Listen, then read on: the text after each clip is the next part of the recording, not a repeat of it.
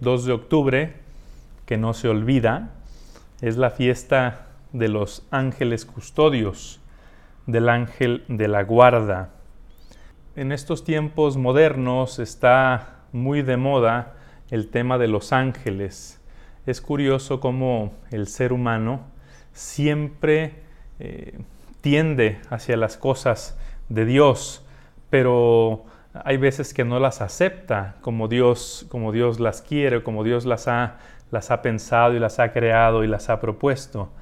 Ayer me decía una chica que, su novio dice que, no cree en Dios, que él cree en la energía. Y, y, yo decía, ¿por qué la gente, por qué tanta gente mm, tiene más facilidad para creer en una energía que pues en realidad no sabes ni lo que es? Una energía impersonal, una energía mm, pues que no tiene inteligencia porque justamente no es personal, no tiene voluntad, y, está esa resistencia a creer en un Dios personal, inteligente, eh, con voluntad, eh, siempre imposible de, que lo conozcamos en su totalidad, en su plenitud, pero del cual sí conocemos muchas cosas y uno como que con más facilidad cree en, cosas que, pues hasta la lógica contradicen. Y, esta mañana decía, bueno, creo que ya encontré por qué. Porque la, energía no te va a cuestionar. La energía no te va a interpelar. Pero también la energía tampoco te va a amar. La energía a, la larga te va a dejar en la soledad. Y eso es lo peor que le puede pasar al ser humano. Y, nuestro Dios es un Dios personal, un Dios eh, que siempre está cercano a nosotros y que en el fondo es el, la persona que nunca, nunca nos va a fallar. Y en este tema de los ángeles, como les digo, hay mucha literatura moderna que, confunde a no pocos católicos. En estas semanas pasadas, eh, no pocas señoras me han escrito diciendo, padre, mi suegra, mi hermana, mi cuñada, mi amiga, mi comadre, me, dijo que, me iba a mandar a Los Ángeles, que si recibía a Los Ángeles y me mandó todo un ritual y eso. Yo hice un podcast al respecto, pero eh, esa concepción moderna de Los Ángeles es de tipo muy, muy New Age, muy vaga y, contrasta con, la doctrina católica sobre los ángeles, que está bastante bien, bien definida y, y es muy clara y está ahí en el catecismo. La existencia de los ángeles es real, está, la encontramos en la revelación, la encontramos en la Biblia, pues desde los inicios de la Biblia hasta el final, desde el Génesis hasta, hasta el Apocalipsis, acompañando todo el Antiguo Testamento y todo el Nuevo Testamento, incluso en la vida de Cristo. Recuerden cuando nace Cristo, bueno, es un ángel el que le anuncia a la Virgen, es un ángel el que le dice a San José que huya, bueno, que, acepte a la Virgen. Son ángeles los que se les aparecen a los pastores. Es un ángel el que les dice que vayan a Egipto, etcétera, etcétera. Es un ángel el que consuela a Jesús en Getsemaní. Jesús habla constantemente de los ángeles. Hoy mismo escuchamos un texto. Entonces, son parte de la revelación de Dios. Sí existen los ángeles. No son criaturas eh, ficticias o, de fábula o de Walt Disney. No, eh, esto ya lo he explicado un poquito eh, antes, pero creo que siempre es bueno mm, recordarlo. Existe en la creación una escala de los seres. Están en el nivel más bajo los seres minerales, que son pues todo el tipo de, rocas y elementos químicos de la, naturaleza que son inanimados, no tienen vida, no tienen ánima, no tienen alma. Es la escala más baja. Después están los seres vegetales, que ya tienen una forma de vida muy elemental, ya son animados. No es una, vida igual que la humana, pero tienen una forma de vida. Es decir, su composición no es nada más eh, un conglomerado de, elementos químicos, ya hay una forma de vida. Si tú cortas una planta, esa planta pierde su vida, aunque sus elementos químicos sigan, sigan estando ahí, esa planta pierde su vida. Ya tiene una forma de vida elemental. No siente, no es una vida sensorial. Más arriba están los animales los seres del mundo animal en todas las especies que conocemos, desde las más elementales, bacterias hasta las más complejas. Los animales ya tienen una vida, como digo, más eh, perfecta, eh, tienen sentido, los animales sienten, tienen gusto, tienen tacto, olfato, oído, etc. Pero es una vida meramente física, corporal. Eh, los animales no tienen ni inteligencia ni voluntad porque no tienen espíritu. Son más perfectos que las plantas, pero no tienen espíritu. Después está el ser humano. El ser humano comparte con el animal toda la vida animal, somos animales racionales, unos más que otros o unos menos que otros, pero todos animales racionales. Pero en el ser humano hay otro elemento que lo hace, que lo hace específico, que es em, el alma humana.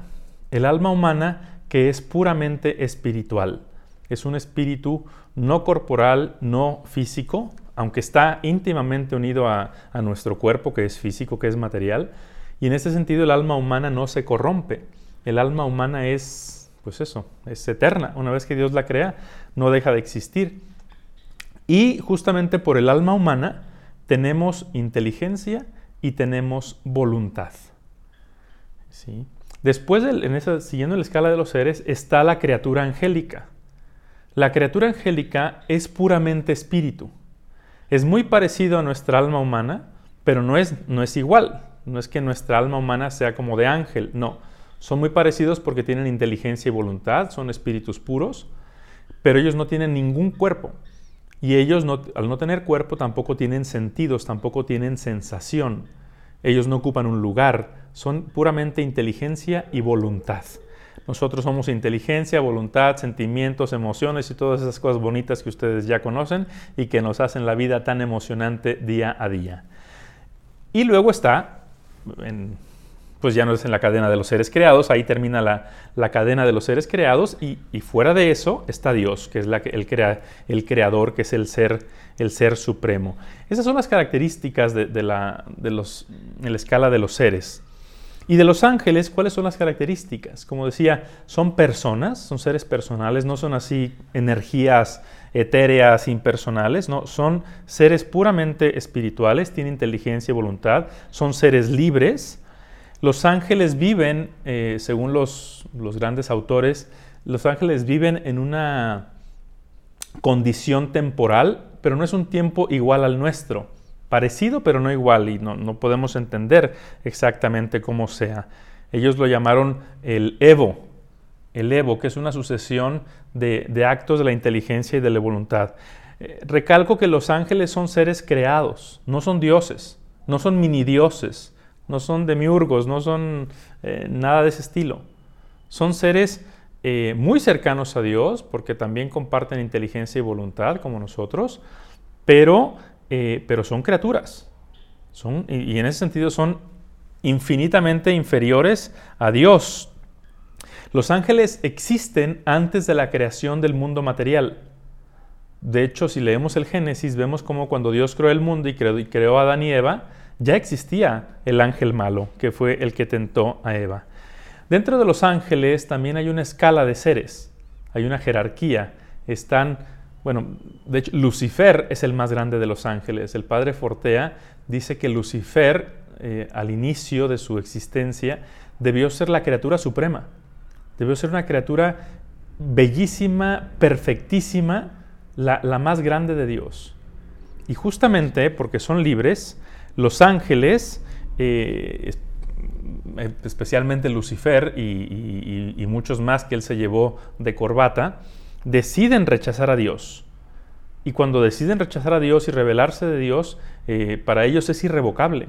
Para ellos no existe la posibilidad de conversión, justamente porque son seres mm, muy inteligentes. Sus actos de voluntad y sus actos de inteligencia tienen un gran peso. Entonces son eh, irrevocables. Pero también hubo ángeles buenos, ángeles que decidieron respetar y amar a Dios. Y, hablamos de pues, miles de millones, no, sé no sabemos cuántos ángeles hayan. ¿Cuál es el sentido de los ángeles, la existencia de los ángeles? ¿Cuál es su razón de ser? Bueno, como todas las demás criaturas, al igual que una planta eh, y que una roca, la finalidad de los ángeles, la primera finalidad de los ángeles es dar gloria a Dios. La planta también da gloria a Dios, realizando, no de manera consciente, pero realizando las funciones propias de su naturaleza, da gloria a Dios. El que es consciente da gloria a Dios realizando las funciones propias de su naturaleza. Con, en este caso, nosotros, los ángeles, con libertad. Y, y en ese sentido, los ángeles pues son los más perfectos y son los que dan una gloria más, más perfecta a Dios. Algunos ángeles Dios les asigna misiones especiales. Eh, existen los llamados arcángeles, arge es principio o más importante, eh, y hay tres arcángeles que conocemos por la revelación, Miguel, Gabriel y Rafael, celebramos su fiesta hace unos días, y, ellos tienen misiones especiales. Eh, uno de ellos, Gabriel, pues fue el que tuvo la misión de anunciar a la Virgen que sería la Madre de Dios. O sea, imagínate qué misión, eso no se lo podía asignar Dios a cualquiera de ellos.